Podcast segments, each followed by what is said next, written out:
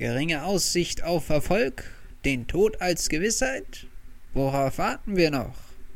Und damit ein herzliches Willkommen zurück zu Bisschen anders, dem Nerdkram Variety Podcast, der von mir, Florian Gramann und wie immer auch vom todkranken Nikolas moderiert wird. Also ich bin ja nicht mehr ganz so todkrank, aber noch ein bisschen angeschlagen. Ein bisschen angeschlagen, ja. Ein bisschen angeschlagen, genau. Ja, wir, es ist, ähm, es ist ja auch gerade diese Übergangszeit, ne? Das ist ja auch immer. Es, es ist furchtbar, aber wir haben einen besseren Übergang, nämlich den Übergang von dem hier in die Folge, nämlich, Flo, sag es. Wir reden heute über Herr der Ringe. Die Rückkehr des Königs. Aber zuallererst das Intro. Oh yeah.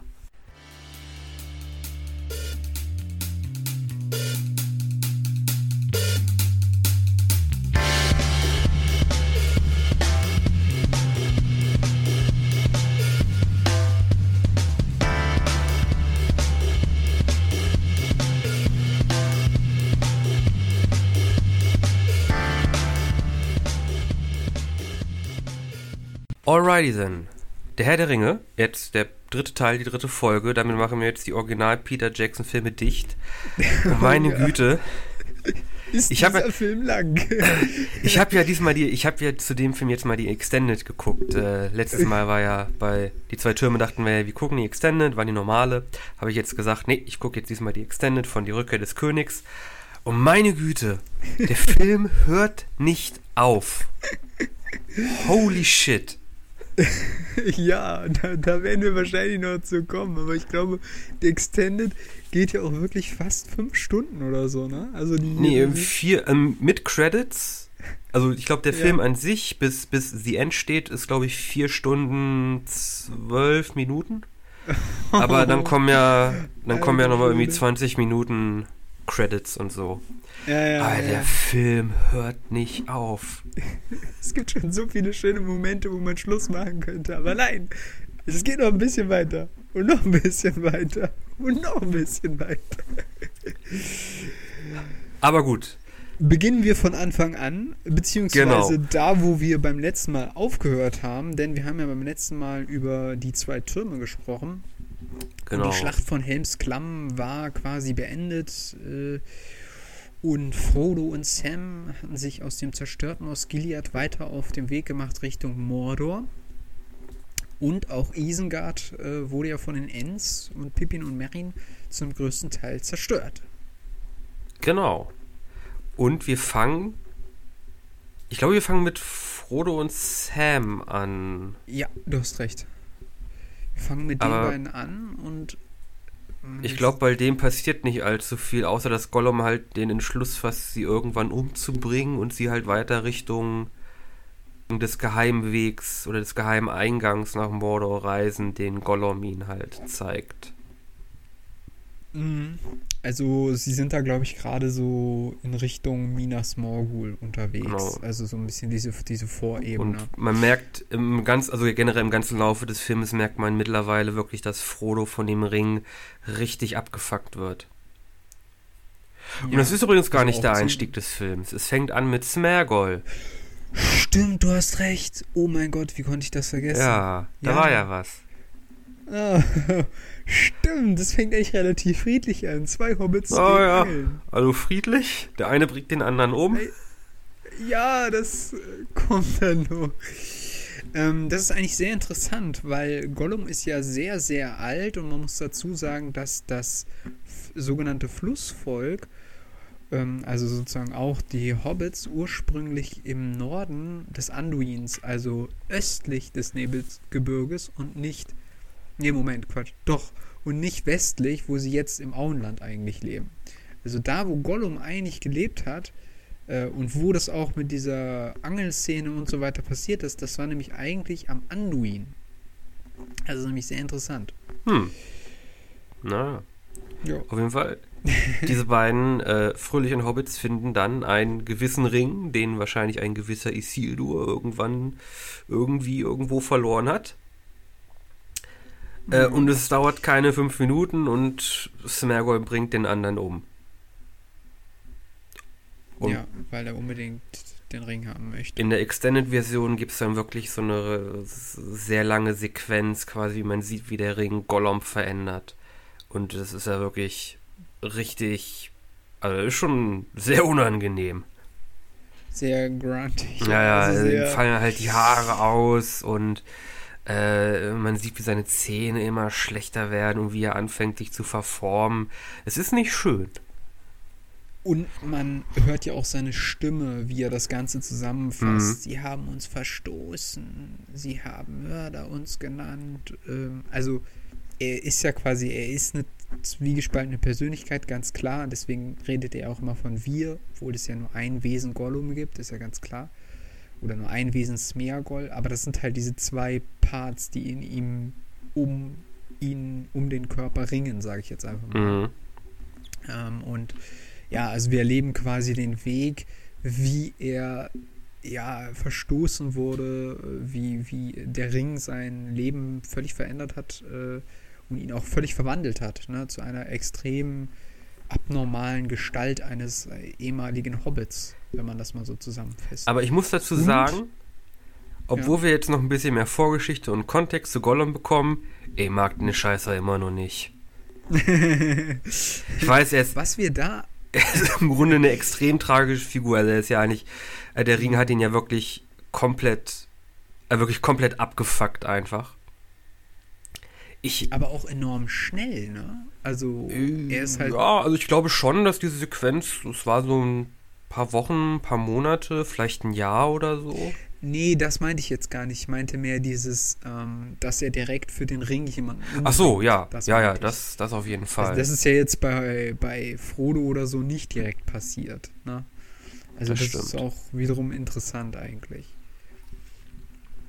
Aber du magst ihn immer ich, noch nicht. ich mag, ich mag Gollum einfach nicht. Also Gollum ist halt wirklich so eine ein bisschen so wie Schlangzunge, so eine Inkarnation des Bösen, die jetzt halt nicht irgendwie das große Übel ist, aber die ist halt auch nicht mehr gut und die ist im Grunde verloren.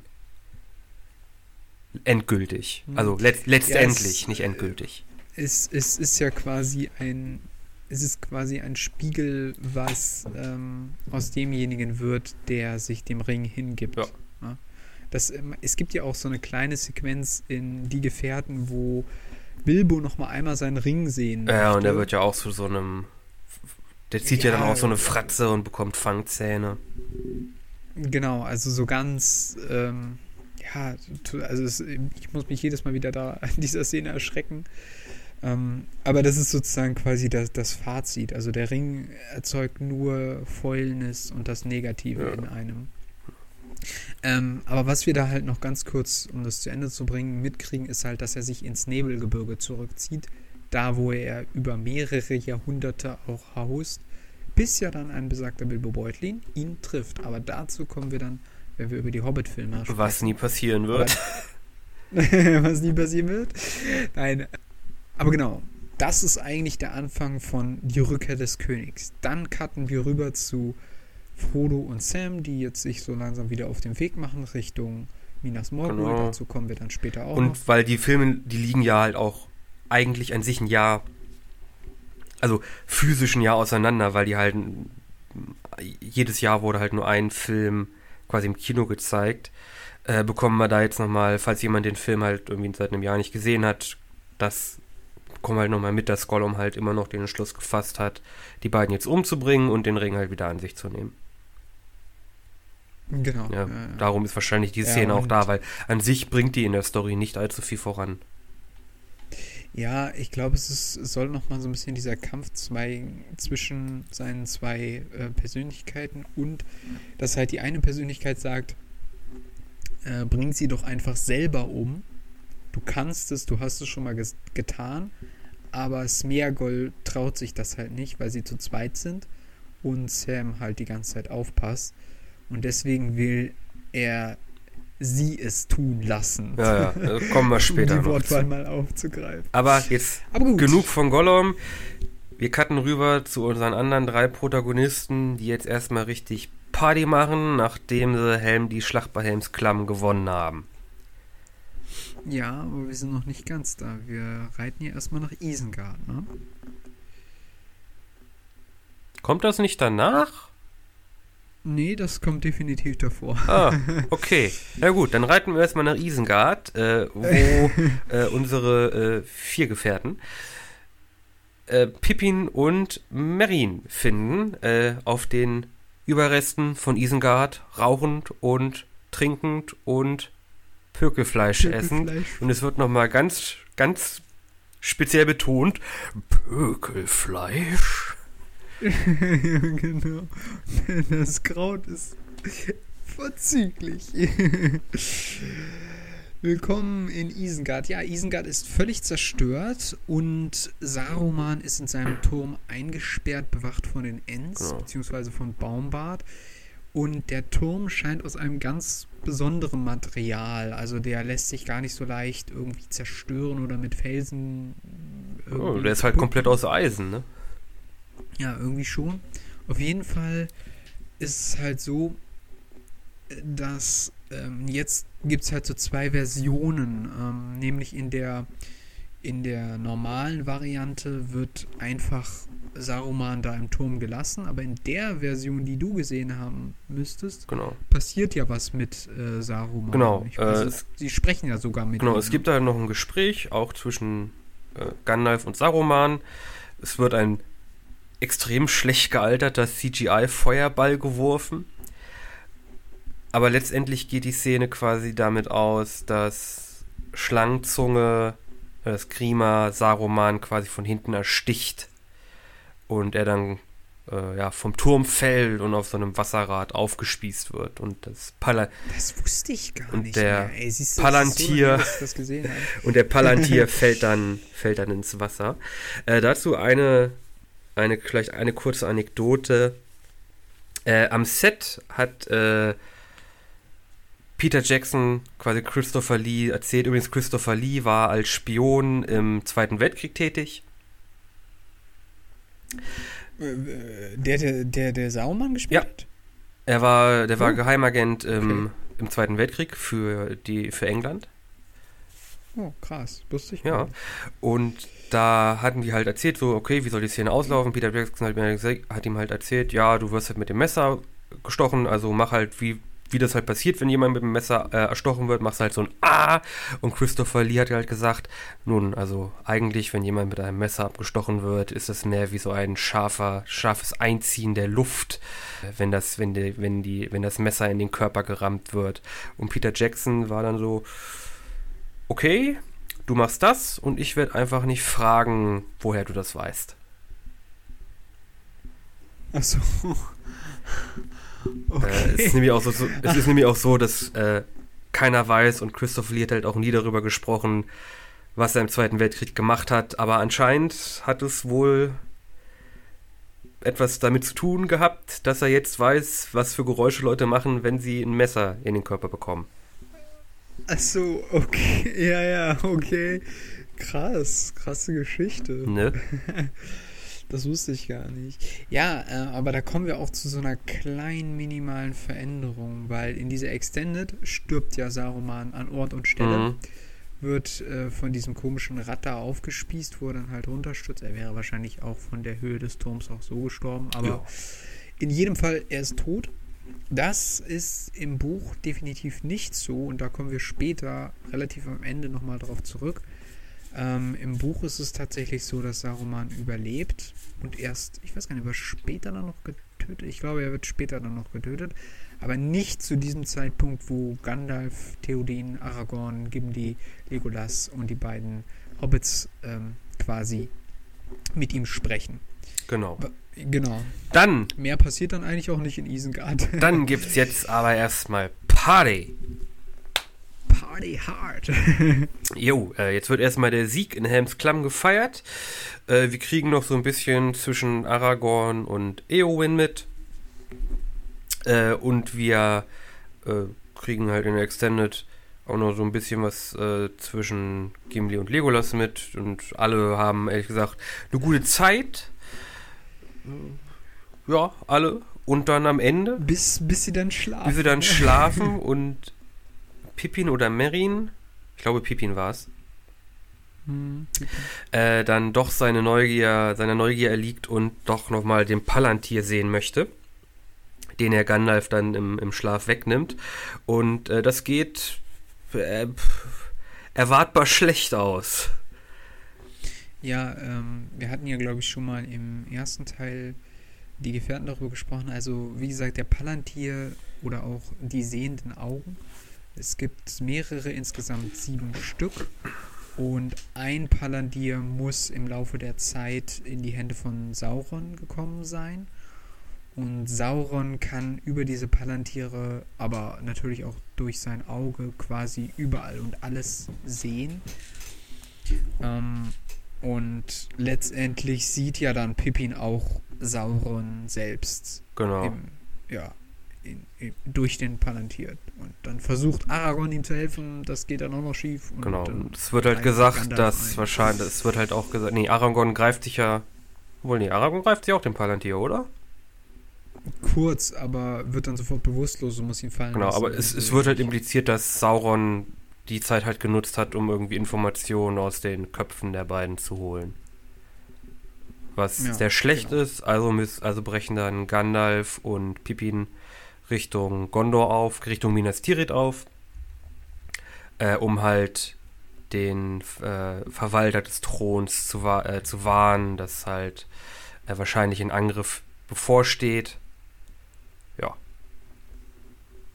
Genau, ähm, weil Sauron hat einen brennenden Baum gezeigt quasi in der Vision. Also Pippin konnte halt quasi durch diese Verbindung auch einen Blick auf die Pläne des Feindes werfen und dadurch haben die Helden halt quasi erfahren, okay, Sauron plant Minas Tirith anzugreifen, den Sitz des Königs in Gondor. Wobei das, wie gesagt, äh, nicht immer so war, denn der eigentliche, die eigentliche Hauptstadt von Gondor war Osgiliath und Minas Tirith und ähm, Minas Morgul waren ursprünglich nur die Verteidigungsstätte ähm, von Osgiliath. Aber das nur nebenbei. Genau, und jetzt stellt sich natürlich für die Helden die Fragen, okay, ähm, macht Rohan mobil? Und äh, da muss ja Gandalf erstmal auch äh, mit dem Truchsess sprechen in Gondor. Ne? Ja. Und meine Güte, was ist das für ein Arschloch? ja, Denethor. Also, Ja, der ist auch so. der, der hat auch ein paar Schrauben locker. Also erstmal macht er seinem, macht er seinem, seinem, seinem jüngeren Sohn, den wir auch schon kennengelernt haben, ne, Faramir, der macht er richtig das Leben zur Hölle. Der wirft ihm ja sogar vor, wärst mal besser du gestorben als dein Bruder. Das ist, Mhm. äh, ja, alles, äh, nicht so rosig. Und ich bin mir auch ziemlich sicher, äh, oder nee, er sagt es ja quasi komplett, also er sagt es ja auch ganz offensichtlich, dass äh, Gondor braucht keinen König äh, und ich gebe den Thron nicht irgend so einem aus dem Schatten gekrochenen äh, Waldläufer. Also ich glaube nicht, dass der Ja. auch einfach so abgedankt wäre. Nee, nee, ganz sicher nicht. Ja, ja. Also Denethor ist auch so eine Person, wo man so ultra die Abneigung gegen den hat. Ja, vor allem, man sieht ja dann teilweise auch, wie er so isst und so, ne? So, ne? Ah, nee. Wirklich, das ist, also wirklich, wie der, wie der Typ in dem Film ist, das ist ein Verbrechen gegen Kirschtomaten. ja, ist echt so. Auf, auf jeden Fall. Naja, er wirft halt Gandalf vor, dass er auf Boromir nicht aufgepasst hat, beziehungsweise äh, Denethor hat natürlich erfahren, dass Boromir tot ist. Und macht Gandalf letztendlich dafür verantwortlich und seinen Machenschaften. Deswegen will er Gandalf auch nicht helfen. Aber im Grunde ist er auf seine Hilfe angewiesen, denn ähm, er weiß halt, was, äh, was kommt. Ne? Hm. Und das übrigens weiß er auch deshalb, weil Minas Tirith noch einen der Palantiere besitzt. Das wird im Film aber gar nicht behandelt. nicht so genau, das wird überhaupt nicht behandelt. Aber ähm, er weiß relativ viel über äh, die Streitmacht Saurons, auch deshalb, weil er halt ein Palantir besitzt. Vielleicht ist er deshalb auch schon so grantelig drauf. Ja, das kann sein. Genau kann ich das auch nicht sagen. Ich meine, Naja, er, hat, er hat auch wirklich nicht den schönsten Ausblick, wenn er mal das Haus verlässt. Also der muss ja wirklich nur nach vorne gucken und dann sieht er da erstmal oh, schwarze Berge, ja, ist ja noch ganz okay. Aber was ist dahinter? Irgendwie schwarzer Himmel und irgendwie dunkelrotes Leuchten. Ist, ist jetzt Genau. nicht die Aussicht, wo ich sage, oh, okay, jetzt erstmal ein bisschen entspannen. Ja, nicht so schönes Meer. Nee. Also Nee, so gar nicht. Das stimmt. Die Aussicht ist mehr so in seinem Rücken. Das äh, weiße Gebirge ist ja sehr, sehr schön irgendwie. Das sehen wir ja dann noch in einigen Sequenzen. Also man muss halt einfach sagen, Neuseeland, Alter, das ist schon eine nice Gegend. Also, Ist schon ein schönes Natur her- Fleckchen Erde. also ist schon heftig. Also, um es kurz zu fassen, Pippin wird dann losgeschickt, um das Leuchtfeuer zu entzünden. Eigentlich eine sehr coole ähm, Methode, um über weitere Entfernungen miteinander zu kommunizieren. Ähm, es gibt nämlich entlang des Nebelgebirges quasi überall solche riesigen ähm, äh, Feuer äh, äh, ähm, und äh, nee, wie sagt man, Feuerhaufen. Leuchtfeuer. Keinen guten aus. Genau, Leuchtfeuer, genau, das ist der richtige Begriff. Und die können dann halt angezündet werden, wenn der jeweils andere, also entweder Rohan oder Gondor in Gefahr ist. Genau. Und es gibt da halt Genau, das Außenposten, die halt diese Feuer quasi ne, bewachen und halt dafür sorgen, dass sie aufgestockt sind und die sind halt wirklich im, irgendwo auf, auf dem Gebirgskamm, äh, irgendwo in irgendwelchen, irgendwelchen Tälern am Ende der Welt und gucken, halten halt Ausschau nach diesen Feuern.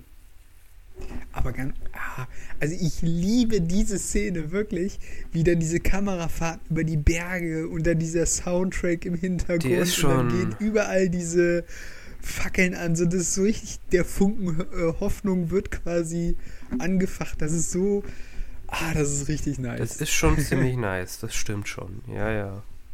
Ist eine sehr, sehr gute Szene, also wirklich.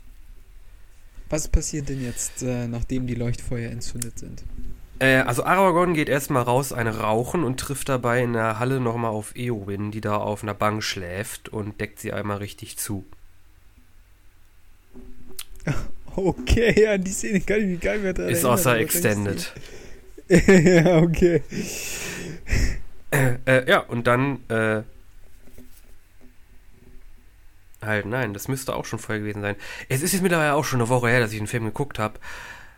Aber, nee, er war irgendwie, ich glaube, er war irgendwie draußen unterwegs. Auf jeden Fall rennt er in die Halle und sagt, äh, die Leuchtfeuer, Leuchtfeuer äh, leuchten. Und dann kommt ein komischer Moment, weil eigentlich war ja Theodin im letzten Film und auch so ein bisschen am Anfang des Filmes so ein bisschen sehr anti-Gondor eingestellt. ja, ja, genau. Und jetzt auf einmal ist das Leuchtfeuer halt da, also Gondor fragt um Hilfe und dann ist es auf einmal, ja, wenn Gondor ruft, dann wird Rohan antworten.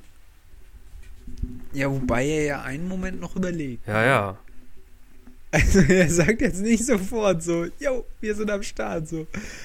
Also er zögert noch mal einen Moment, ne? Also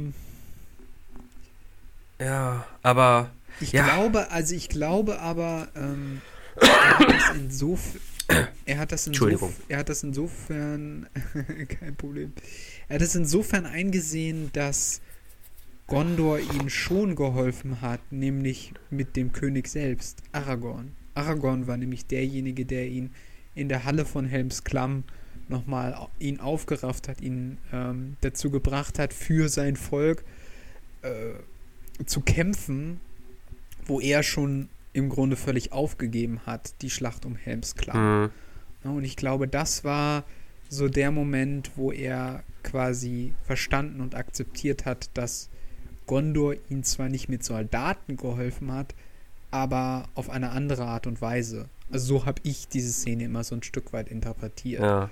Äh, wenn man jetzt die Beziehung zwischen Aragorn und Theoden an, anguckt, sage ich jetzt mal. Ja gut, das stimmt schon. Also so ein König, der steht ja auch irgendwie stellvertretend für, äh, für sein Reich. Also ja, doch, im, im, im Grunde ja, kann man, kann man so interpretieren, das stimmt. Genau, und äh, lange Rede, kurzer Sinn. Rohan macht mobil und das machen sie äh, nördlich von Edoras an so einem steilen Bergpass. Und da sammeln sich jetzt alle Reiter Rohans. Allerdings Übrigen- machen sich auch nochmal in Minas Tirith einige Leute mobil, nämlich ein Haufen Ritter, die versuchen, Osgiliath wieder einzunehmen, was katastrophal in die Hose geht. Wovon man eigentlich auch hätte ausgehen können, dass das so kommt. Also, jeder, der da, 500 Mann haben die Stadt verteidigt. Jeder, der da- da so eine Reihe. jeder, der in der, in der Szene, jeder dieser Ritter, der da rausgeritten ist, die haben so eine Fluppe gezogen, die wussten, was passiert. Und die wussten alle, das ist eine Scheißidee. Aber wenn der Boss was sagt, dann wird es halt gemacht. Äh, Schöne Scheiße. Ja. Ja, ja. Ja, Gandalf hilft ihnen ja dann noch so ein bisschen bei der Flucht, aber letztendlich, ähm, ja, also der Angriff schlägt völlig fehl. Alle, fast alle sind tot und Ne, das mit Äh, der Flucht ist ja verwundet, sogar noch, als verwundet. Osgiliath gerade erst überrannt wird. Sie versuchen ja wirklich nochmal das Mm. zurückzuerobern. Ach ja, stimmt, du hast Naja, recht. da kommt ja quasi nur Faramir zurück, weil sein Pferd zurück zur Stadt läuft und er hat halt auch zwei Pfeile. Übrigens, wie Boromir, stirbt er nicht an den Pfeilen, aber er hat ja auch mehrere Pfeile im, im Körper. Mm, Ja, ja, das stimmt, das stimmt. Ja. Aber ja, Rohan Jetzt sammelt kommen sich. Wir, genau, jetzt springen wir aber zurück zu Frodo und Sam, denn die erreichen ja jetzt Minas Morgul. und meine Güte, ist das eine geile Szenerie. Also diese, Oh, diese oh ja. Diese Stadt mit dieser ewig langen, kahlen Brücke davor und auch also generell das Design wieder, halt diese, diese Mauern, die da so, so ähm, zackenartig aufragen. Ja, es ist halt einfach super. Und dann geht ja dann Vor noch. allem, wenn du genau, wenn du genau hinguckst, äh, sieht man halt auch, dass dieses Mauerwerk ursprünglich mal aus Gondor war und dass es so abgeschlagen wurde und oben diese Spitzen von Mordor, diese Stahlspitzen so drauf gehämmert wurden, so. Das ist schon ziemlich Mhm. nice. Und ja, die gehen halt dazu. Der Ring macht wieder, macht wieder äh, Mätzchen und Frodo ver versucht auf das Tor loszugehen. Äh, Sam zieht ihn weg, äh, noch gerade rechtzeitig, denn irgendwer hat das Signal gegeben und es gibt eine riesige Lichtsäule, die da von dem Turm in äh, Minas Morgul in, in den Himmel schießt und die Tore öffnen sich und es kommen ohne Ende Orks raus und ein Nazgul fliegt quasi als General mit dieser Streitmacht mit. Äh, nicht nur irgendein Nazgul, sondern der Hexenkönig von Angmar. Yeah.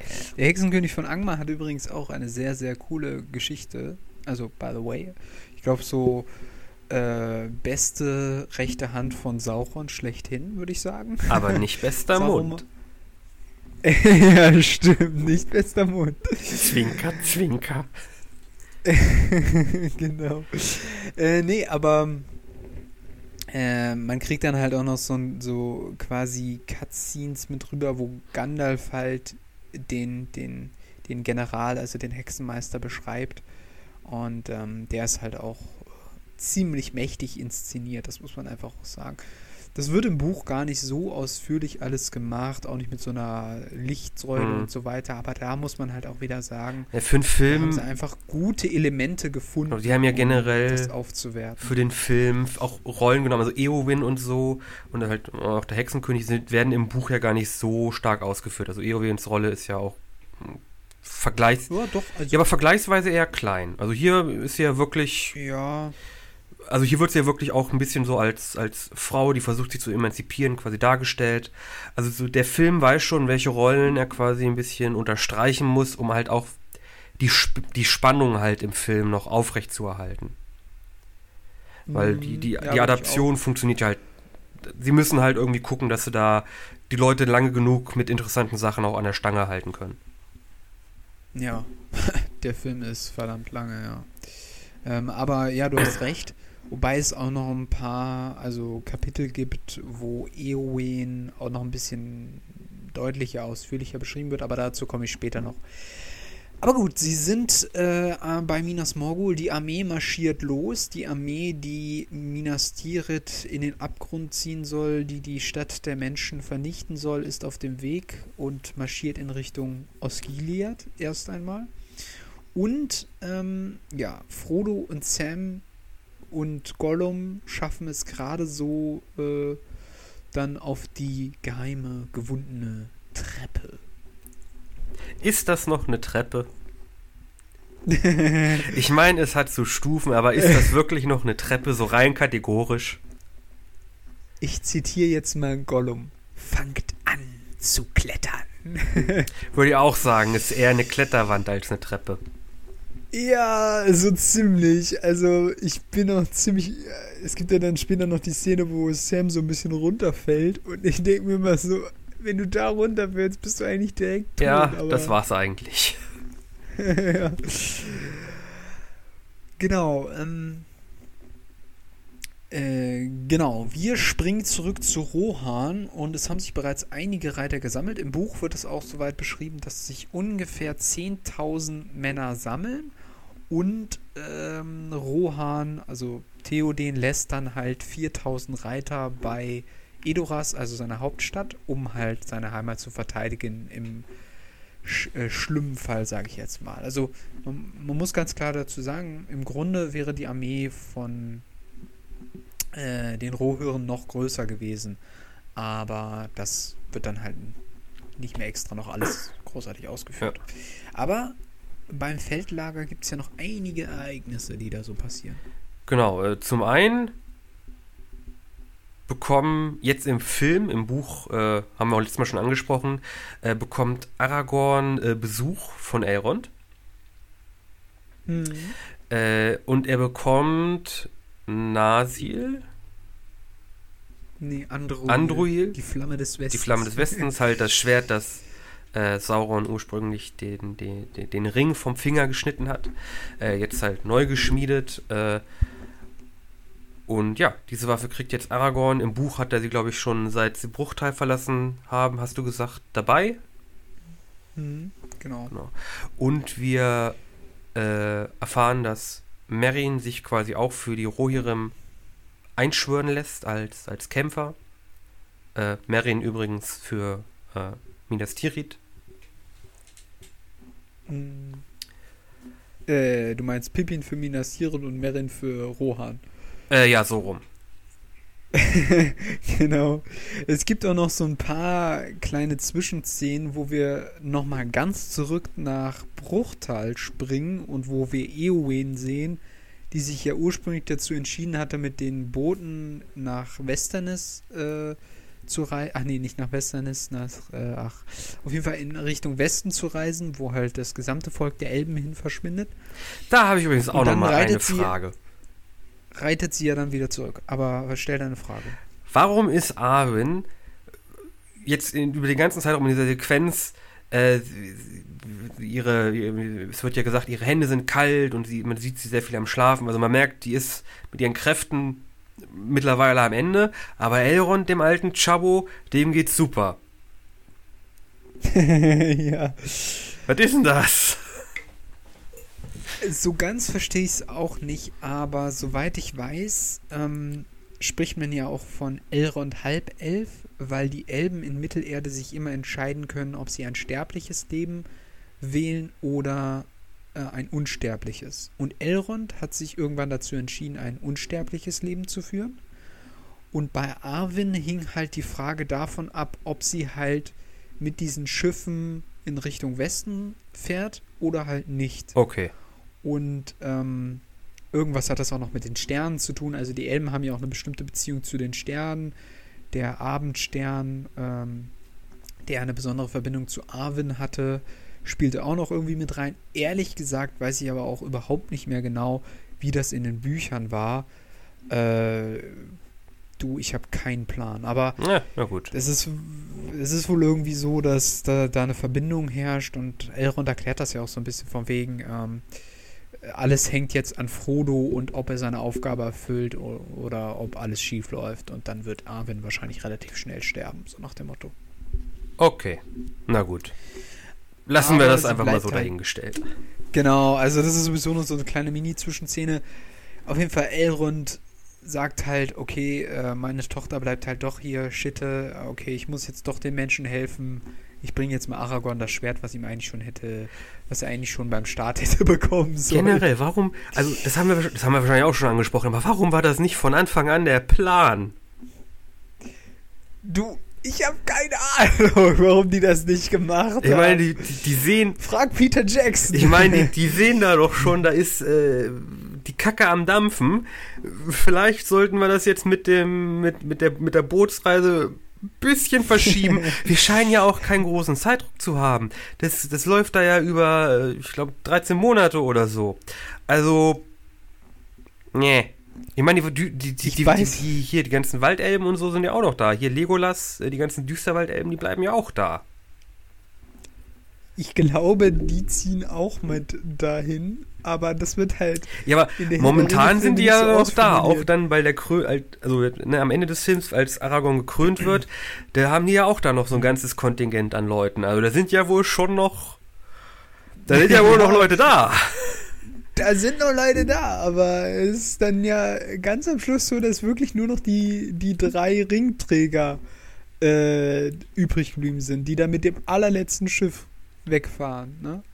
Also ich glaube schon, dass die Elben komplett auch die Waldelben und die Elben mit Lothlorien Mittelerde vollständig verlassen. Also das ist äh, schon alles im Gange, aber du kannst halt nicht alle auf einmal evakuieren. Ich weiß gar nicht, ob das nur in Videospielen so ist oder ob das auch im Buch thematisiert wird oder irgendwie in Hintergrundgeschichten. Aber es ist wohl so, dass die Grauen am Furten, also dieser Hafen, der große Hafen der Elben, dass der auch noch von äh, den Korsaren, also diesem Piratenvolk, auch noch angegriffen wird und so. Aber das weiß ja, ich nicht mehr, ob das sein. wirklich weiß so ist. Weiß ich aber auch nicht. Egal. Wir sind weiterhin in Rohans Feldlager. Und diese Berge, die machen den Pferden Angst. Warum ist das so? Äh, denn vor langer, langer Zeit, äh, im Zweiten Zeitalter, gab es einen ganz großen Krieg, hatten wir vielleicht schon mal schon von gehört. Und Gondor hat da verschiedene Leute eingeschworen, ne, um auf deren Seite zu kämpfen. Und es gab eine, einige, die haben gesagt, ja, okay, machen wir. Äh, aber dann letztendlich haben sie gesagt, nee, machen wir doch nicht. Und haben sich in die Berge verzogen. Und sind dann da gestorben. Und sind da dann jetzt immer noch. Ja, aber sie wurden von, äh, ähm, von Isildur, glaube ich, verflucht sogar. Also, weil sie ihm nicht geholfen haben. Das kann auch sein. Und des deswegen leben sie. Also, sie sind tot, aber die lebenden Toten. Hm. die Toten haben diesen Gang gebaut. Sie halten ihn. Genau. ja, Aaron gibt ihm halt genau. halt auch noch den Hinweis, als er ihm das Schwert übergibt: Geh dahin, da kriegst du dann äh, Unterstützung. Und das macht er dann. Und ja, natürlich Gimli und Legolas kommen natürlich mit. Und alle anderen Soldaten sind, oh scheiße, was ist denn jetzt los? Oh Gott, unser, unser Retter verlässt das Lager am Abend der Schlacht. ja, genau. Und dann will er erst alleine los. Und dann, äh, das ist so cool, weil dann, dann sagt Gimli dann noch irgendwie so, ähm, Du wirst uns nicht los, Junge. und dann kommt Legolas mit dem Pferd um die Ecke und sie ziehen wieder zu dritt jo. los. das ist so, ah, Gimli ist schon ein nicer Charakter. ich mag den. Ja. ja. ja, nee, sie machen sich auf ähm, in die Berge und suchen dieses Bergvolk und kommen dann zum sogenannten Dunhang oder Dunhag. Genau. Wie auch immer man das aussprechen will, der, der ähm, die, die, der Weg der Toten, der von den Toten erbaut ist und den, von den Toten gehalten wird. Genau, man merkt schon, da ist irgendwas nicht ganz, ganz koscher an der Sache. Die Pferde hauen ja auch ab, dann, äh, als es so einen mm, starken, ja. starken Windzug gibt, äh, denen war das dann nicht mehr geheuer. Und ja, die drei betreten dann diese ominöse Höhle. Und in, in, in dem Extended Cut gibt es dann noch so eine komische Szene, so eine Comedy-Szene, wo Gimli äh, auf Knochen rumtritt und versucht nicht runter zu gucken. Ich muss sagen, im Extended Cut sind eine ganze Menge Szenen, die, ja, bilden Charakter, aber ob die jetzt, so ob, ob, die jetzt so unbedingt relevant sind, ich, mh, mm, ah, ja, also das mit Saruman ja schon, aber das jetzt, ich, ich, ich weiß so nicht. Gedacht, also wenn man die Summe dieser Szenen vielleicht doch wieder rausnimmt und am Ende das eigentliche Ende vom Buch verfilmt hätte, da wäre das vielleicht mit der Zeit auch genauso lang geworden, aber mhm. das sei mal dahingestellt. Mhm. Aber na gut, also sie, sie treffen ja dann den König der Toten, nicht wahr? Genau, und der will eigentlich mit denen nichts zu tun haben und will die eigentlich erstmal um die Ecke bringen, aber Gott sei Dank. Aragorn hat ja. Hat, sein hat Schwert. Aragorn sein Schwert und er hat die Autorität, äh, sie von ihrem Fluch quasi zu erlösen. Und das ist für die, äh, für die Ganoven da ja äh, ein Grund, nochmal irgendwas Angebot. zu machen. Das ist eine Ansage, ne? Ja, das ist eine Ansage. Ja, also das Hauptproblem ist natürlich, dass Rohan zu wenig Männer hat und äh, Aragorn darauf angewiesen ist, dass sie diese Geister ihm jetzt helfen. Mhm. Und da ist ja wirklich eine richtige Armee, also ja. richtig viele sind das. Nachdem sie die halt eingeschworen haben, geht es ja auch erstmal wieder Richtung Minas Tirith und wir sehen halt, die Stadt wird halt wirklich, äh, vor der Stadt hat sich wirklich ein, ein riesiges Heer auf, aufgebaut und die kommen da an mit äh, Belagerungstürmen und, und Katapulten. Katapulten und, und hast du nicht, und später kommen ja halt noch diese großen Elefanten dazu. Also da, und die Ram, dieser Mega-Rambock. Ja, und diese äh, äh, Brom hier, diese die große Ramme. Hm. Also den. Also. Den steht das Wasser bis zum Hals. Also, ja, das auf jeden Fall. Aber vielleicht, um das mal, äh, ich sag mal, grob zusammenzufassen. Leute, guckt euch einfach diese Schlacht an. Also ich glaube, es gibt keine coolere Fantasy-Belagerungsschlacht, die ich je gesehen habe. Wobei ich, Wobei Helms Klamm ist auch schon immer cool gewesen, aber Minas Tirith ist halt nochmal ein Löffel on ja, top. Also Minas Tirith ist halt wirklich also, mit, also mit allem, so mit, mit so mit so Katapulten, mit Trebuchets auf den Mauern. Ja, ja, dann. Dann kommen noch die Nahschools dazu, die diese Katapulte. Genau, dann reitet da noch Theodens fünf, äh, Theodens 10.000 Mann reiten dann noch von der Flanke da rein. Äh, man kriegt dann auch Gekämpfe in der Stadt mit und das ist, also da ist wirklich Bombast pur. Ja, ja, also wir, wir, das ist halt auch immer so Wechsel, ne? Also wir haben dann halt Szenen in der Stadt, ja, ja. auf den Mauern, wo Gandalf dann noch hilft, reitet dann vor dem Haupttor, das dann durchbrochen wird. Und da kommen wir übrigens auch noch zu einem sehr, sehr wichtigen Punkt, denn im Originalbuch wird äh, das Haupttor nie durchbrochen und Minas Tirith wird auch nie, zumindest zum Teil, sage ich jetzt mal, geplündert. Äh, es gibt da nämlich eine Szene, wo sich Gandalf und der Hexenkönig, da aber noch auf Pferd, quasi vor dem Tor begegnen und Gandalf sagt, du kommst, also im Grunde diesen legendären Satz, so ähnlich halte, du kommst hier nicht rein. Ähm, so eine ähnliche Szene ist auch im Extended Cut drin, wo sich, nicht auf Pferd, aber wo sich Gandalf und der Hexenkönig noch einmal treffen. Stimmt, ja, aber das ist weiter oben, so auf den Mauern. Genau, ne? da sind sie quasi schon wieder auf den Weg zur Halle, um Pfarrer, da, also Merin,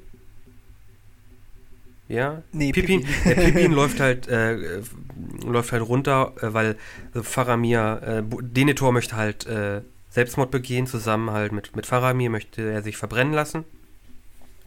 Und Pippin hat halt gesehen, oh Gott, Faramir, der ist ja gar nicht tot, der ist einfach nur schwer verletzt. Verwundet, ja. ja. Äh, und deshalb äh, holt er Gandalf, äh, Gandalf zur Hilfe und die beiden müssen sich halt dann wieder den Turm quasi hochbewegen. Und da treffen sie dann halt nochmal auf den, auf den Hexenkönig. Ja, ja, der zerstört ja dann sogar noch den Stab, ne? Ja, ja, ja, das passiert auch noch in, äh, in der Extended-Version. Hm, ja, ja. Wobei das ja, ja, das ist halt wirklich, ähm, das hat Peter, hat halt Peter Jackson dann so gemacht. Ja. Wobei es auch eine coole Szene mhm. ist letztendlich. Also, wie gesagt, diese Schlacht ist bombastisch. es gibt auch also, in der Schlacht kann man gar nicht an sich noch so viele coole Szenen. Es gibt auch eine, eine ganz, eine sehr ruhige Szene, wo sich einfach nochmal Pippin und, und Gandalf unterhalten, quasi darüber, was es halt bedeutet, Stimmt. zu, oh zu sterben und wie es halt dann ja, ist. Ja, das da, ist einer meiner Lieblingsszenen. Ne, so dieses, das, der, der, Nebel zieht sich zurück und man sieht äh, Strände aus Glas und alles ist ruhig und das Leben, das ist halt nur ein, ein Stopp auf der Reise und der Tod ist gar nichts, was man fürchten muss, denn danach ist alles, alles, alles besser. Man kommt an einen besseren Ort. Das ist halt auch sowas, um vielleicht ganz kurz einen Mini-Ausflug zu machen. Ähm, das ist auch sowas, was ich an Herr der Ringe oder an, auch an den Verfilmungen sehr, sehr schätze, weil sie so eine Form auch von Werten vertreten, von Vorstellungen, wie man sich verhalten sollte und so weiter, von Le Loyalität, Treue, Freundschaft ähm, und halt auch über solche etwas schwierigeren Themen wie den Tod oder was die Bedeutung innerhalb ähm, innerhalb des Lebens so ein bisschen ist. Das hatten wir auch zum Ende von äh, die zwei Türme, wo ähm, äh, Sam ja dann noch eine relativ, ja, doch auch eindrucksvolle Rede hält, sag, Rede hält, sage ich jetzt mal. Mhm. Und ähm, das hat mir schon immer sehr, sehr gefallen an, an Herr der Ringe, dass da auch sehr, ja, Werte und auch ein Stück Herz mit dabei ist irgendwo. Ne? Mhm. Ne? Ja, also wie gesagt, es gibt eine Menge, Menge Szenen, die man alle gar nicht ja, zusammenfassen kann. Man muss auch dazu sagen, das geht ja über Tag und Nacht. Ja, also die kämpfen da, die, die, kämpfen da unglaublich lange auch. Und äh, also auch, wir können das jetzt gar nicht alles zusammenfassen, aber dann tauchen ja auch noch Aragorn, Gimli und Legolas mit den Untoten auf und äh, die, mhm. die, die Ostlinge mit ihren großen Kriegselefanten tauchen noch auf und äh, hier Eowyn und, und Pippin sind ja dann auch noch mitten im Getümmel drinne und äh, treffen auf den. Wobei es. Genau. Treffen auf den, auf den Hexenkönig, wo wir dann halt auch so einen, äh, halt diesen Moment bekommen, wo halt Eowyn halt als Powerfrau halt auch den, den Hexenkönig absticht. Und das ist ehrlich gesagt die Charakterisierung von Eowyn, die mir sehr viel besser gefällt als dieses, als diese schmachtende Prinzessin. Ja, ich glaube, das soll so ein bisschen unterstreichen, dass sie beides sein kann und darf, würde ich eher sagen. Ja, aber wenn. Also, also sie, sie, kann sich ja, sie darf sich ja, ja, verlieben dürfen und sie darf aber auch auf dem Schlachtfeld zeigen, dass sie auch eine Heldin sein kann. Also.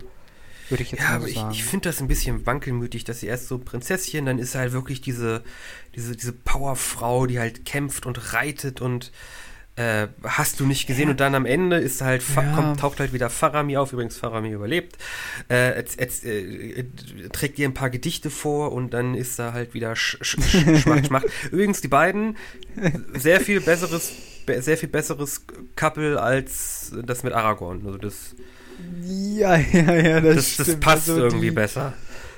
Ja, ja, also wollte ich jetzt noch gar nicht verraten, aber es ist dann so, dass die später also dann noch heiraten und dann auch noch übrigens Könige von Isilien werden, also diesem Teil der, ja, wo halt, wo wir Faramir ja auch schon erlebt haben in dem Gebiet. Hm. Ähm, nee, aber ja, also äh, um auf die Szene zurückzukommen mit dem Hexenkönig, der ja dann da auch getötet wird. Ich hatte das in Die Gefährten bereits angesprochen, denn das Messer, das ja ihm von hinten ins äh, Bein gestochen wird, ist das Schwert aus den Hügelgräberhöhen, ähm, was Merin da damals von Aragorn erhalten hat. Das wird in den Filmen überhaupt nicht thematisiert, nee. aber das hatte ich ja schon mal erwähnt. Äh, das ist quasi die kleine Rache Arnors, weil Arnor, das Königreich im Norden, wurde ja damals vom Hexenkönig äh, zerstört. Genau, und äh, es ist äh, Eowen als Frau, die den Hexenkönig tötet. Genau. Und auch die Szene, wie der Hexenkönig stirbt, ist auch unglaublich gut gemacht. Also der ist ja nicht einfach nur irgendwie tot oder stirbt in einer großen Explosion, nee, weil der, der zieht sich ja wirklich einfach so zusammen, als wäre da so ein unglaublich großes Vakuum und fällt dann einfach als so ein mhm. zusammengeschrumpeltes, äh, so eine zusammengeschrumpelte Sammlung aus irgendwie Metall und, und Stoff quasi zu Boden. Ja, ja. Finde ich auch. Also optisch, ja. visuell ist das also, toll gemacht. Also mhm. Also dieses mächtige Wesen, das dann einfach nicht irgendwie jetzt bombastisch, also boom, oh, ich nehme jetzt noch irgendwie 100 Leute mit, weil ich so mächtig bin, auch im Tod und so. da ist der halt genau. einfach so genau. zusammen. Er schrumpelt einfach zusammen wie so eine faulige Rosine. Äh, ja, ich bin immer noch so, ich stolpere immer noch so über diese, äh, mit, mit, de, mit der Powerfrau, aber wir müssen vorankommen und wir haben ja schon darüber gesprochen. Ähm, genau, die Schlacht, äh, ach ja, es gibt noch eine Sache, ähm, Aragorn und so weiter, die kommen ja dann noch mit den, äh, ähm, mit der Armee der Toten. Genau. die haben ja gar nicht so eine genaue Bezeichnung. Ähm, entscheidend ist nur, dass die im Grunde dadurch den Sieg. Genau, das ist dann quasi der also entscheidende Moment. Also die, die schwärmen hier über alles rüber, die schwärmen auch diese Elefanten hoch und durch die Stadt und, äh, und alles und ja, bringen quasi dann den Sieg ein. Der zählt trotzdem nur als einer. Nicht zu vergessen, aber seht es euch selbst an. Kleiner Hinweis an dieser Stelle noch: Aragorn taucht nicht nur mit den Geistern im Buch aus, sondern auch mit den Lehnen. Die werden aber ausgelassen, weil das dann sonst zu so aufwendig geworden wäre. Äh, da gibt es dann noch die Ritter von Dol Amroth, äh, die Axtkämpfer von Los Anach und die Schwertkämpf Schwertkämpfer von Lamedon und auch noch die Schwarzgrundtalschützen. Äh, also da gibt es noch etliche weitere, plus noch die Waldläufer des Nordens, also die, die eigentlich da das Auenland und so weiter beschützen. Äh, die kommen alle runter zu Aragorn und um ihnen quasi in dieser letzten Schlacht zu helfen. All das wird ähm, im Film einfach beiseite gelassen. Es wäre einfach, also der Film ist, halt auch überflüssig. Vor allem in der Extended-Version ist der Film jetzt schon im Grunde zu lang. Und wenn du da jetzt noch, ja, ja, ja, jetzt noch eine Sequenz hast, wie, wie Aragorn nochmal durch da die, die, die Ländereien äh, reitet und äh, nochmal so, so, ein, so ein drittes Heer irgendwie zusammentrommelt, es wäre zu viel gewesen. Mm, ja, ja. Also man muss halt dazu, vielleicht noch kleine Mini-Ergänzung, ist halt, dass äh, Aragorn ja mit den Geistern quasi die Korsaren, die, die weitere Streitmacht, die Sauron noch ja, die macht er ja auch noch fertig. Übrigens, einer der Korsaren, Peter Jackson. Genau. ja, ist das wieder ja. so? Er kriegt, glaube ich, den. Ja, komm, aber wer würde nicht selber auch gerne in seinen Filmen vorkommen? Also ich würde das auch gerne ja, vor allem auch nur so in so einer kleinen Rolle. In der Szene, da ist irgendwie Legolas soll einen Warnschuss abgeben, aber Gimli irgendwie zieht einmal mit seinem Axtgriff an, an seinem Bogen und dann äh, tötet Legolas halt gleich einer, den Korsa einer der Korsaren und das ist dann Peter Jackson, der, der Korsar, der da den Pfeil abbekommt. Ach so, okay. Ja, nee, das mit den Korsaren ist ja wirklich extrem verkürzt in der ähm, normalen ja. Version. Aber das ist halt auch einfach der Zeit geschuldet. Ähm, naja, aber gut, äh, die Schlacht am Pelennor, so heißen ja die Felder vor Minas Tirith, geht gut aus. Die Helden gewinnen, aber sie haben auch hohe Verluste. Ähm, König Theoden ist in der Schlacht äh, getötet worden, auch durch den Hexenkönig. Ähm, und die Armeen der guten Seite sind eigentlich ziemlich. Die sind ganz schön angeschlagen. Denethor stirbt ja auch noch. Der steckt, der Denen, steckt sich ja, äh, der wird ja dann noch im Brand gesteckt, als er äh, von Gandalf quasi äh, in das Feuer gestoßen wird.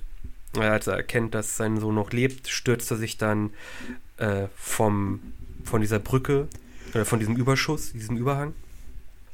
Mhm. ein ganz schöner ja, Sprinter, ja. also der ist ja wahrscheinlich auch so schon in seinen 50ern, aber da von, der, von, dem, von dem Palast da bis zum Ende dieser Brücke ist eine ganz schöne Strecke und das auch noch brennt, also uh, er hat wahrscheinlich Cardio ja. gemacht. ja, es gibt dann noch so schöne Kamerafahrten, wo man dann halt dieses ganze Ausmaß dieser Schlacht hm. sieht und äh, er völlig, äh, er ist am Schluss völlig verrückt geworden letztendlich, Denethor und ähm, ja, also auch unheimlich gut gemacht. Sie haben das ja auch teilweise mit solchen Modellen gemacht, also so mit Mini-Modellen, wo ja, sie dann halt diese ganzen Kamerafahrten so mini so waren die auch nicht. Haben dann, ne? Aber ja, ähm, die Helden versammeln sich in der großen Halle von Minas Tirith und beratschlagen dann, wie es weitergehen soll. Und wir müssen jetzt bevor wir darüber sprechen, zurück zu Frodo und Sam, denn die sind ja auch mittlerweile vorangekommen. Genau, die sind ja. Während dieses ganzen Schlachtgetümmels. Die sind ja weiter da diesen geheimen, geheimen Weg hochgeklettert. Und Gollum bringt ja jetzt seinen Plan weiter voran, indem er die beiden auseinanderbringt. Denn Frodo wird langsam auch misstrauisch, wahrscheinlich auch durch Gollums Einfluss. Ja. Und äh, Gollum inszeniert es dann halt quasi so, als würde Sam deren halt die Vorräte von den beiden aufessen. Und es führt zum Streit zwischen den beiden und äh, sie trennen sich dann. Und Sam klettert halt wieder runter und Frodo und Gollum klettern halt den letzten Teil des Weges dann nach oben, bis sie zu einer Höhle kommen. Natürlich äh, Sam, der gutherzigste Typ in, der, in dem ganzen Film, der er ist, dreht natürlich irgendwann um und macht sich auch auf den Weg wieder zurück. Ja, weil er das kaputte Lembersbrot auf dem Weg findet. Genau. Und er merkt, der halt scheiße weiß, Gollum hat mich gelingt. Hm, Ja, im Grunde wusste er es ja schon die ganze Zeit, aber er war halt dann traurig über das, was Frodo gesagt hat. Ja, er hat, also, dass Frodo ihm halt nicht vertraut, dass wirklich ihm, der vom Anfang an da war, der eben aus dem Auenland bis dahin gefolgt ist und ihn quasi immer unterstützt hat, ihm nie irgendwie hintergangen hat, wirklich immer an seiner Seite war, das ist schon ein ganz schöner Tiefschlag. Also, Ja. Ja, also Sam versucht ihn ja auch darauf aufmerksam zu machen, dass der Ring ihn verändert hat, Mhm. also Frodo verändert hat, aber das gelingt ihm ja nur äh, durch die Intrigen von Smeagol nur nicht so wirklich. ja. Ja, sie erreichen oben den, tu den Tunnel. Und die Szene überspringen, jetzt und die Szene, übers die überspringen ja, genau. es endet dann- Nikolas mag ja bestimmte Es, Wesen. es endet nicht. dann im Grunde damit, dass Frodo von äh, einem nicht näher beschriebenen Wesen betäubt wird. Übrigens, warum hat das da Ja. nicht funktioniert? ja, ja, Ich meine, wenn es den, Stimmt. wenn's den Speer von einem Troll, Oh, wenn es den Speer von einem Troll abfangen kann, warum da nicht? Stimmt. Jetzt, wo du es sagst. Filmfehler.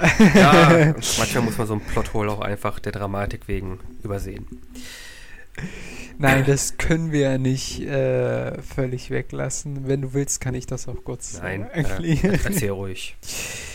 Äh, nein. Äh, Wir kennen sie bereits aus dem Düsterwald, äh, beziehungsweise nicht sie selbst, aber die Spinnen äh, von Mittelerde. Und hier lernen wir eine ganz grausame kennen, nämlich Kankra. Im Englischen Äh, Shiloh. die- Findest du ja viel besser, ne? Hast du dich ja mal ultra drüber aufgeregt, dass das Kankra heißt. Nee, nee, nicht drüber aufgeregt. Ich finde einfach komisch, wie sie halt von dem Namen Shelob auf Kankra gekommen sind.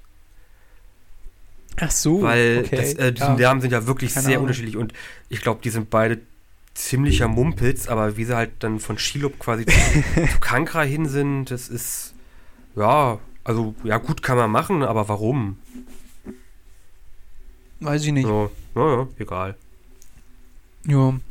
Naja, auf jeden Fall mh, eine riesige Spinne, ich glaube noch größer als die, die man im Düsterwald kennt, haust in dieser Höhle und greift dann dementsprechend auch Frodo an. Und äh, ja, äh, Frodo wird dann verfolgt und dann äh, wird er in allerletzter Konsequenz äh, heimlich von ihr so gepiekst. Genau, betäubt und, Und- dann halt eingesporen, damit er halt irgendwann gefuttert werden kann.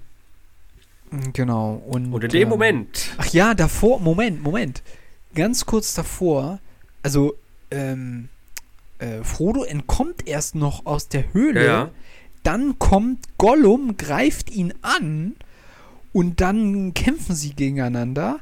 Und äh, Frodo würde fast Gollum töten und dann hält er sich wieder zurück und dann, weil Gollum ruft, der, der Ring hat's getan, der Ring ist schuld.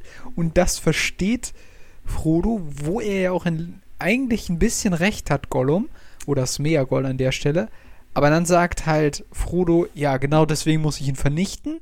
Und dann kommt halt wieder der, äh, der Assi-Move von Gollum und greift ihn wieder an und dann stürzt er in die Tiefe bei diesem Angriff.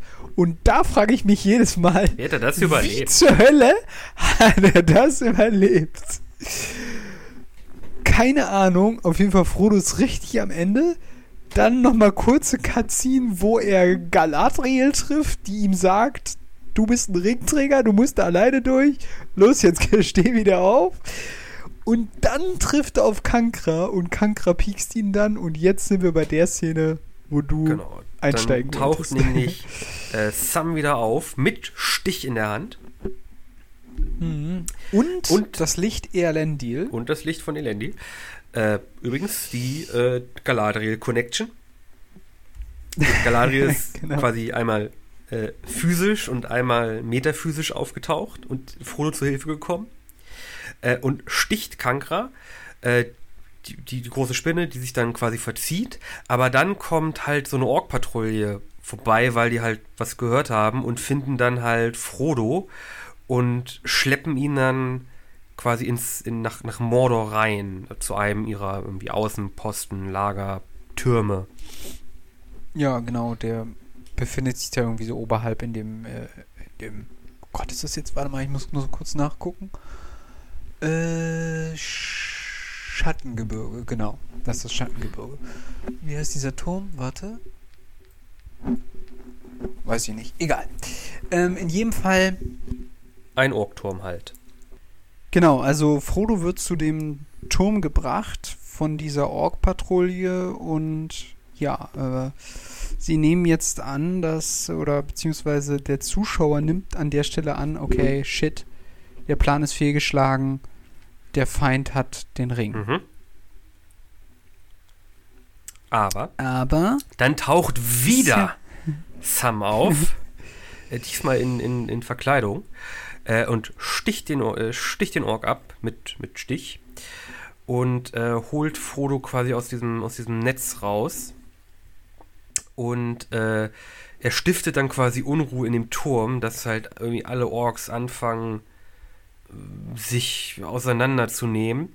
Und in dem Tumult äh, schaffen es die beiden dann quasi zu fliehen, verkleidet dann als, als Orks. Hm. Das ist dann wieder diese äh, Schwäche zwischen Orks und Urukai, die sich da gegenseitig verkloppen. Ja. ja, Orks und Urukais, die mögen sich nicht. Absolut nicht. Mm. genau. Und sie verkleiden sich und dann kommen einige Dinge, wo man sich denkt, okay, jetzt wird der Film aktiv in die Länge gezogen. Aber nein, das passiert in den Büchern wirklich so. Das ist nämlich dann ganz komisch, ähm, weil sie nämlich dann erst quasi vom Schicksalsberg weggehen, um dann wieder zurück zu ihm hinzugehen. Aber warum das so ist, das erklärt sich äh, dadurch, was nämlich jetzt die anderen Helden, Helden unternehmen wollen. Oder beziehungsweise vorhaben. Denn wir hatten ja quasi da aufgehört, wo sie in der großen Halle beratschlagt haben, wie sie jetzt weiter vorgehen wollen. Genau. Äh, denn äh, sie wissen, dass äh, Frodo und Sam in Mordor sind, halt wegen dem, auch wegen dem Leuchtsignal. Äh, schließt halt Gandalf darauf, dass äh, die beiden es halt geschafft haben und jetzt quasi hinter den in den Reihen der Feinde sind.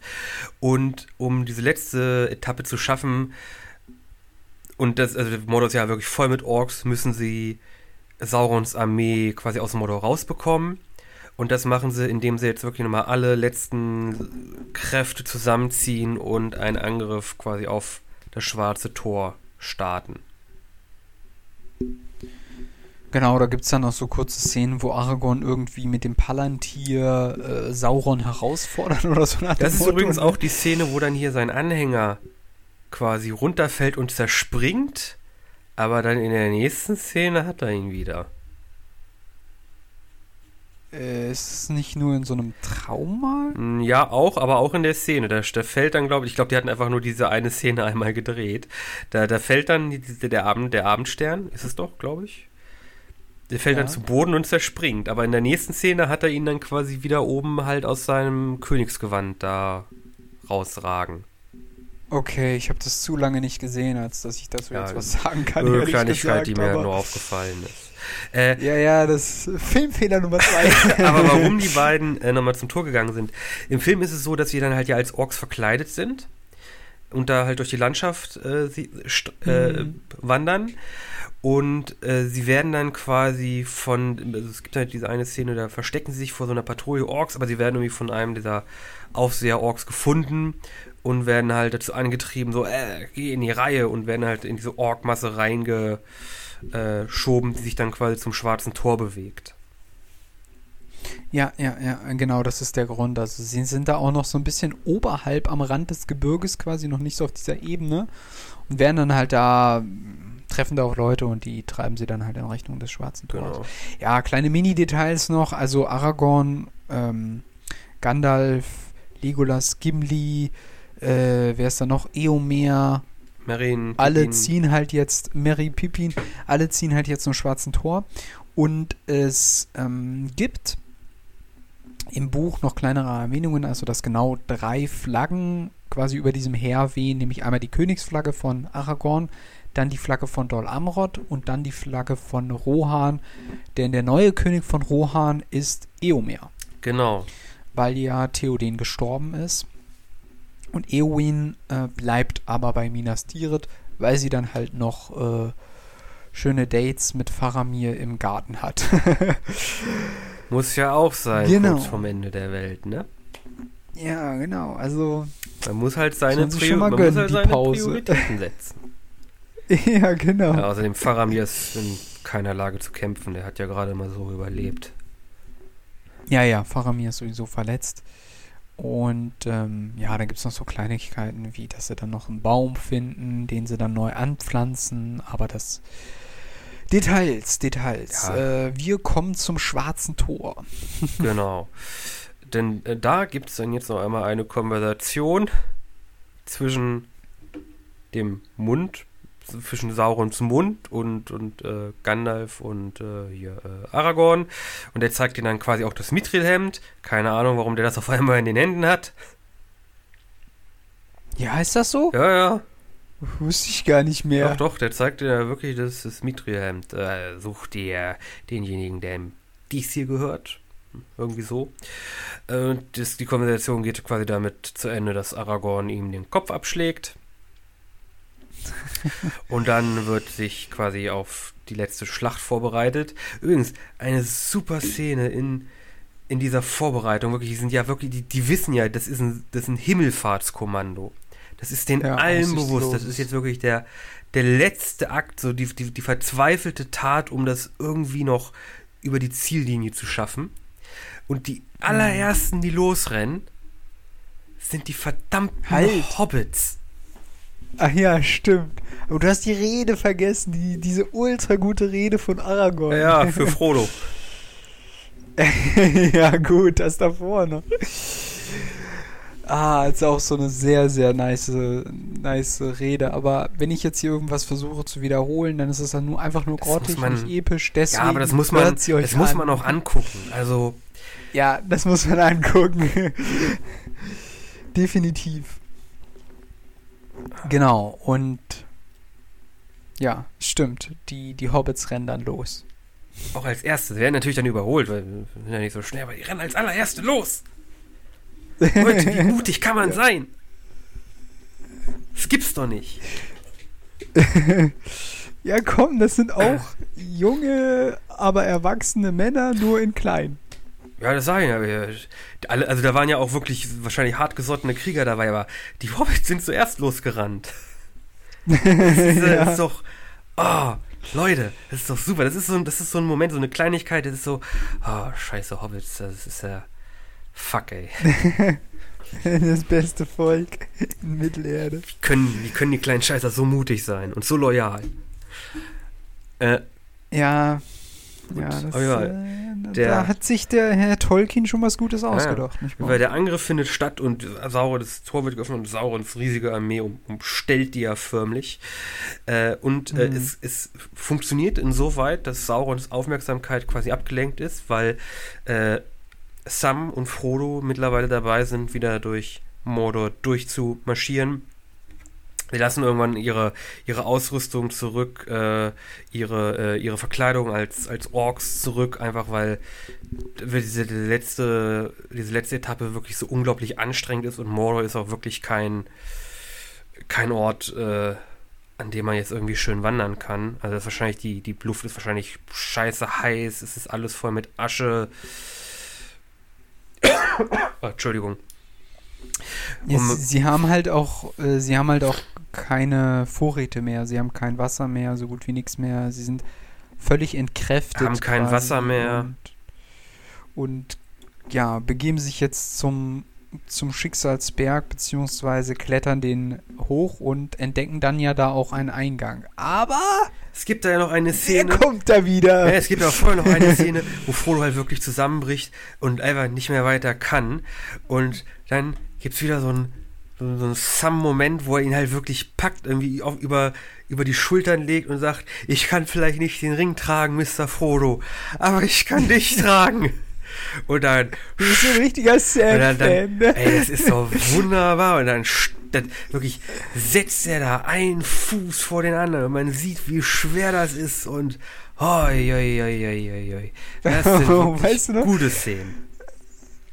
ja, ja, also man muss sich wirklich vorstellen, wenn ein Mensch sich so komplett äh, schwer macht, also wenn der wirklich keinen Muskel mehr rührt und du versuchst ihn zu bewegen, Menschen sind so schwer, das kann man sich nicht vorstellen. Also was er da halt an, ja, was er für einen Freundschaftsdienst leistet, das ist schon ziemlich heftig. Aber es passiert ja noch was. Sie begegnen ja noch jemanden kurz vorm, kurz vorm Tor, kurz vorm Schicksalsberg. Genau, da kommt nämlich nochmal Gollum. Dein Lieblingscharakter. Oh, ey, Mann, das ist. Vor allem, wie ist der jetzt wieder da reingekommen? Die haben Tage gebraucht, um da hochzuklettern. Ja, vor allem ist in die Tiefe gestürzt. Wie zur Hölle hat er überlebt?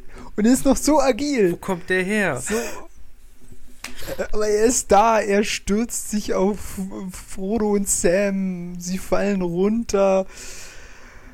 Und dann kämpfen Sam und Gollum gegeneinander. Und Sam schafft es, Gollum auszunocken.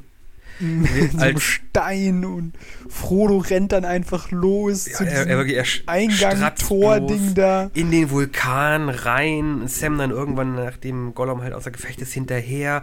Und wir sehen Frodo, wie er da über dem Abgrund steht. Und in dem Moment hat der verdammte Ring ihn halt komplett übernommen. Und Frodo sagt, er gehört mir. Scheiße. Und dann richtig epische Musik. Ist auch wieder richtig genial in Szene gesetzt, diese Szene. Wirf ihn also doch einfach ins Feuer. ja, genau. Vor allem als, als Zuschauer denkt man, hat man über drei Filme bis zu diesem Moment hingefiebert. Du hättest nicht noch irgendwie 30 Sekunden länger durchhalten können. So weißt du, ich würde mir manchmal wünschen, ich würde die Filme und die Bücher nicht kennen und und nochmal alles so mit diesem ersten Blick sehen, so das erste Mal und man denkt sich dann nur, nein, das kann doch jetzt nicht sein. Er ist wirklich dem, dem Ring anheimgefallen und, und er wirft ihn nicht ins Feuer und, und man ist total entsetzt und das Böse gewinnt, was ist hier los? Und ah. Und dann taucht natürlich Gollum wieder auf. Der erstmal Sam K.O. schlägt. Erstmal Sam K.O. schlägt, dann setzt Frodo den Ring auf und äh, Gollum kennt sich halt aus, wie der Ring funktioniert und kann ungefähr erwarten oder erahnen, wo Frodo ist und attackiert ihn und äh, versucht ihm den Ring abzunehmen und beißt Frodo den Finger ab und in dem Moment fallen die beiden quasi von dieser Klippe da über dem über dem äh, über dem La über der Lava quasi runter. Frodo kann sich noch mit seiner mit seinen Händen festhalten, aber Gollum übrigens auch eine sehr intensive Szene, wirklich fällt ja wirklich äh, lächelnd und, und strahlend da in diese Lava rein und platscht da auf, schreit nicht mal und mit so einem Lächeln versinkt er da in der Lava und hält noch den Ring hoch. Ja, ja, man denkt sich so in diesem Moment auch so, ja, jetzt fällt er rein und dann sieht man noch so, wie der das hochhält und man denkt so, nein, das kann doch jetzt nicht wahr sein, das kann doch jetzt nicht sein, dass der das irgendwie noch schafft, diesen verdammten Ring da vor dieser Lava zu schützen. Man denkt sich wirklich, das ist so, so hinausgezögert, bis dieser Ring endgültig zerstört ja, der, ist. ja sogar noch auf so einer auf so, einem, auf so einer kleinen Lavascholle, die sich da gebildet hat. ja, ja äh, genau. Gott. auf jeden Fall muss jetzt erstmal ne, Sam Frodo retten. Ja. Äh, was auch klar, jetzt lass Moment. bloß nicht los. Ja, ja, stimmt. Und er, er zieht ihn da noch, zieht ihn da dann wieder rauf. Ja, ja, genau. Und äh, dann, ähm, und da gibt es noch, äh, es ist wirklich so detailreich, wirklich, anstatt dass einfach jetzt dieses Ding da reinfällt und versunken ist, nein, es leuchtet nochmal zu allerletzt die Schrift auf dem Ring auf und erst dann fällt er in die Lava. Ja. Alter, du denkst dir nur so, Peter Jackson, ey, was hast du da bloß gemacht? Sieht man halt, das, das Auge leuchtet auf, zieht sich zusammen und der, der, der äh, explodiert, der, der Turm fällt in sich zusammen und es gibt da immer eine große Explosion, wo der ganze Teil des Turms da über ganz Mordor verteilt werden und äh, unter den Orks bricht der Boden zusammen. Panik bricht Panik aus. bricht und aus. Die, die Helden sehen, Frodo hat es Und geschafft. sie, genau, die rufen auch alle, er hat's geschafft, Frodo hat's geschafft. Äh, und ja, Sam und Frodo müssen halt da raus. Der Vulkan bricht aus. Wir sehen, wie einige Nazguls quasi von, von Trümmerteilen des, des Vulkanausbruchs getroffen werden. Äh, und die beiden schaffen es mit letzter Kraft, als die Lava quasi auf sie zukommt, äh, sich auf einen Felsen zu retten. Und da verlassen die, verlassen die beiden dann quasi die Kräfte. Ja, und die Lava strömt halt dann um sie drumherum und es gibt im Grunde keine Möglichkeit mehr zu entkommen und ähm, wir haben geschuldet der, der eben genannten geschilderten Szene noch nicht erwähnt, dass während dieser Schlacht vor dem Schwarzen Tor dann, ähm, als die Ringgeister auftauchen, auf der guten Seite die Adler auftauchen. Die Adler kommen und äh, retten dann quasi auch diejenigen, die halt bei der Schlacht sind und äh, Gandalf ähm, fliegt dann halt mit mehreren Adlern zum Schicksalsberg und rettet Frodo und Sam. Genau. Und Da könnte man eigentlich denken, die Geschichte ist vorbei. Nee, jetzt kommt Ende Nummer. ist zu Ende. Jetzt kommt Endszene Nummer 1. Frodo wacht Ja, im Bett genau. auf und trifft alle seine Gefährten wieder. Es kommen ja, es kommen ja Sam, es kommen ja äh, Merrin und Pippin rein, es kommt Legolas rein, Gandalf ist da, äh, Sam kommt rein und alle springen auf dem Bett und, und, und ist, ist schön. Da könnte man eigentlich auch den Film beenden. Ne? Alle sind wieder zusammen, Da wird Ende einem- gut, alles gut. Da, da wird einem eigentlich auch erstmal bewusst, dass wirklich der Einzige, der von den Gefährten gestorben ist, Boromir war. Ja. Na? Also alle anderen haben ja letztendlich überlebt und man hatte zwischenzeitlich gedacht, okay, Gandalf ist auch gestorben, aber das war ja auch nicht so. Also ja, Boromir Ja, war quasi das einzige Nur, Opfer. ja, nur Boromir gestorben, das stimmt. Hm. Das ist ja Ende Nummer 1. Das nächste Ende, jetzt, jetzt kommt Ende Nummer zwei. Ende Nummer 2. Äh, Ende Nummer 2 ist äh, die Krönungszeremonie Zeremonie. Ja, von, von Aragorn. Äh, ist halt ne, auf, auf, der, auf der Spitze von äh, Minas Tirith. Alle sind versammelt. Äh, Gandalf äh, krönt ihn offiziell zum, zum äh, König von, von Gondor.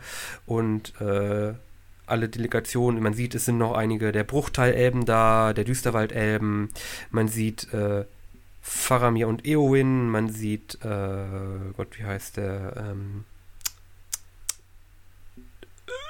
Sag nochmal, wen meinst den, wer, wer ist jetzt nochmal König von Rohan? Äh, von du? Äh, Eomer. Eomer, man, genau, man sieht Eomer, man sieht quasi alle bei, bei dieser Krönung und äh, Aragorn geht halt quasi durch die Menge, trifft noch Arwen, die beiden äh, treffen sich jetzt auch Küssen wieder und küssen sich, genau. Äh, und dann kommt er zu den Hobbits, die versuchen sich zu verneigen und er sagt, nein, nein, ihr verneigt euch vor niemanden. Und dann alle auf dieser Plattform verneigen sich vor den Hobbits. Das ist so eine epische, das ist so geil, so eine geile Szene. Und die stehen da Das so, so ein bisschen peinlich berührt, so, ja, Betröppelt, okay, was, ja.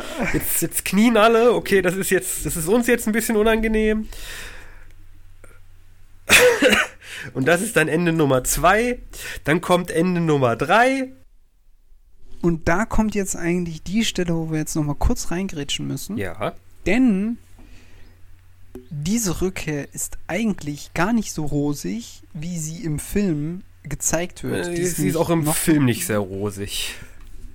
Ja, wobei ähm, sie ja mit, ähm, wobei im Buch wird halt erklärt, dass Sauron, äh, Quatsch, nicht Sauron, Saruman. Äh, Saruman sich an den Hobbits rächen will und das Auenland mit irgendwelchen Schlägertypen angegriffen hat. Und die kommen quasi zurück, also die vier, äh, Pippin, Merrin, Sam und Frodo, und retten dann gemeinsam das Auenland. Nochmal. Uiuiui. Zum Glück haben sie das nicht auch noch mit den Film reingenommen. Es wird ja noch länger. Ja. Wir sind, noch, wir sind noch nicht mal durch die Hälfte aller Enden durch. Ja, genau, noch nicht mehr die Enden durch. Genau, also sie kehren, sie kehren zurück im Film wunderbar. Sie sind im grünen Drachen und haben jeder ein Humpen Bier vor sich. Ja, aber sie merken auch, dass sie mit den anderen nicht mehr zusammenpassen. Also sie sind, die Erfahrung hat sie verändert und sie können halt diesen, dieses, diese Fröhlichkeit um sie herum und in das Freuen über den, über den großen Kürbis oder so, da, da, da, passen sie nicht mehr dazu. Also sie sind jetzt irgendwie auch in ihrer Heimat, wo sie immer wieder hin zurück wollten, sind sie jetzt quasi isoliert. Ja, also die Reise hat sie verändert. Das ging ja auch über ein gesamtes Jahr, ne? Also Oder 13 nicht. Monate, ne? Hast du ja immer gesagt. Ja, also sie hatten, äh, sie waren 13 Monate weg und diese gesamten Erfahrungen, die sie auf der Reise hatten, haben sie halt komplett verändert. Ja, Ja. definitiv. Aber sie sind halt auch Freunde und im Grunde ist das auch ein schönes Ende. Sie Ja. stoßen miteinander an Ja, und, und, äh, äh, Sam sie- steht ja dann noch Ja, auf. sie sind ja auch mutiger geworden, ne? Sam geht ja dann noch Ja. hin und spricht, ich habe ihren Namen vergessen an. Äh, ja, ich hab's auch vergessen. Aber halt, ja, diese, die, die, die Hobbit-Frau halt aus dem ersten Film, die da halt im, im grünen Drachen arbeitet und für die er halt schon geschwärmt hat, aber er hat sich halt nie getraut, sie anzusprechen. Ja, genau. So. Ende Nummer drei? Ende Nummer jetzt? drei. Ende Nummer vier. ja, Frodo schreibt das Buch, stimmt. das er von, von Bilbo bekommen hat im ersten Teil. Da schreibt er jetzt seine Erfahrungen rein. Äh, vier Jahre nach den, nach den Ereignissen äh, schreibt er den Herrn der Ringe fertig und schreibt seine, seine Reiseerfahrungen nieder und spricht halt mit, mit Sam noch einmal darüber, dass die Wunde, die er halt da auf der Wetterspitze bekommen hat, nie verheilt hat und immer noch schmerzt. Und dass ihn das einfach immer noch nicht loslässt. Ja, genau. Also es geht, glaube ich, auch nicht nur um diese physischen, sondern auch diese, ähm, ja, psychischen äh, Erlebnisse, die er halt hatte, ne? Also, oder beziehungsweise die ihn da belasten. Mhm. Genau. Aber das ist ja noch nicht unbedingt das Ende, oder? Also, äh, oder würdest du sagen, das ist schon wieder ein Ende? Weil da reisen die ja jetzt eigentlich los, Ja, ja, ne? jetzt- Zum, zu den Grauen am Furten. Genau, da machen sie, da holen sie sich ja noch äh, Bilbo rein, der jetzt übrigens auch sehr stark gealtert ist. Äh, jetzt ja, in dadurch, dass den er nicht mehr den Ring fünf Jahren, ja, fünf Jahre müssen es dann sein, wenn das vier Jahre nach den Mm, Ereignissen ja, war. Genau. äh, ist sehr gealtert, äh, ist auch nicht mehr ganz, scheint nicht mehr ganz bei Bewusstsein zu sein, will auch nochmal den Ring sehen. Äh, aber Frodo sagt ja, den habe ich leider verloren. Freche Lüge. Alles. Aber das ist halt auch so interessant. Also das, das macht halt auch den Ring aus, weißt du, so diese, diese. ja, der macht halt hart selbst abhängig. nach Jahren, nach Jahren hast du immer noch dieses Verlangen, ihn doch noch einmal zu sehen. So, das ist so, das ist echt, das ist schon stark gemacht. Also, ja. Naja, auf jeden Fall, sie reisen zu dem letzten Hafen der Elben, den Grauen am Furten, in Midlond. Und da treffen sie ja dann auf Galadriel, Celeborn und Elrond, Elrond. genau. Und selbstverständlich äh, mit ihnen gereist ist Gandalf der Weiße. Genau, und Bilbo, der da auch in der Szene so, äh, Frodo sagt ihm ja, ey, es- dir wurde eine große Ehre zuteil, äh, dass du halt mit auf den grauen Kontinent reisen darfst. Und da, da sieht man wirklich, wie Bilbo nochmal so ein bisschen Energie bekommt und er sich, er sich so denkt, Hm, ja, jetzt noch so ein kleines Abenteuer, kriege ich auch noch hin. ja, genau, krieg ich auch noch hin. Ja, Bilbo ist schon ein lustiger Hobbit. ja, also der ist wirklich, wirklich gut. Ja, und da verabschiedet sich halt Frodo dann auch äh, von Sam, Merin und Pippin und ja, lässt quasi auch Mittelerde hinter sich. Und wir sehen halt, wie das Boot äh, mit, mit all diesen Leuten quasi in den Sonnenuntergang segelt und wir blenden auf weiß. Und es ist aber, also vielleicht noch ein Wort, also es ist schon eine sehr, sehr emotionale äh, Szene und man hat auch wirklich das Gefühl von einem Ende. Ne? Also man würde sich eigentlich wünschen, dass dieses Ganze, es ist ja immer so ein bisschen so ein Drang von den Menschen, dass es immer noch so diese Geschichten weitergehen, weil das ja alles so toll ist irgendwie auch. Genau, also das wäre wirklich einer der wirklich ein- perfekten Endmomente gewesen. Aber jetzt kommen wir zu Ende Ja. Nummer 5. ja, genau, dem absoluten Ende. Sam kommt wieder ins Auenland zurück, äh, kommt zu einem, zu einem der, der Häuser da und man sieht, wie Kinder rauskommen und äh, ich glaube, Rosi hieß sie. Ja, Ja, stimmt. kommt raus, auch mit einem kleinen Kind auf den Arm äh, und die Freundin sagt, so, Papa, Papa ist wieder da und äh, kommen mal zu ihm hin, umarmen sich, er, er küsst seine Frau und betritt dann das Haus und dann endlich bekommen wir eingeblendet das Ende. Ja. Nachdem sich die Hobbit-Höhle geschlossen hat. Es hat in einer Hobbit-Höhle begonnen und es endet in einer In Hobbit-Höhle. einem, in einem Loch im Boden, da lebt ein Hobbit. Hobbit. Nicht einfach ein fauliges, modriges Loch. Das ist aber nicht der Anfang von der Ringe, sondern von der Hobbit. genau. Äh, Ja. Ja. damit sind wir am Ende von diesem Tribble, sage ich jetzt einfach mal. Ja, von, Von diesem, dieser ja, von dieser, Trilogie. jetzt von den diesen, im Grunde Rewatch-Folgen von, ja, der, der, der Herr der Ringe-Trilogie.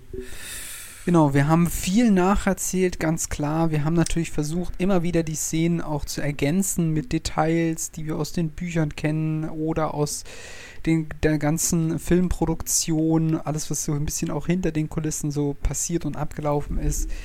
Das war ein gutes Stück Arbeit. Man muss halt auch einfach sagen, die Geschichten sind lang, die Filme sind umso länger. Uiuiui, da ist auch Und, unglaublich viel äh, passiert. ja. Hm, ja, ja, also das, also man muss halt wirklich, also ich staune halt immer wieder darüber, wie unheimlich gut diese Filme gemacht worden sind und das in der Kürze der Zeit.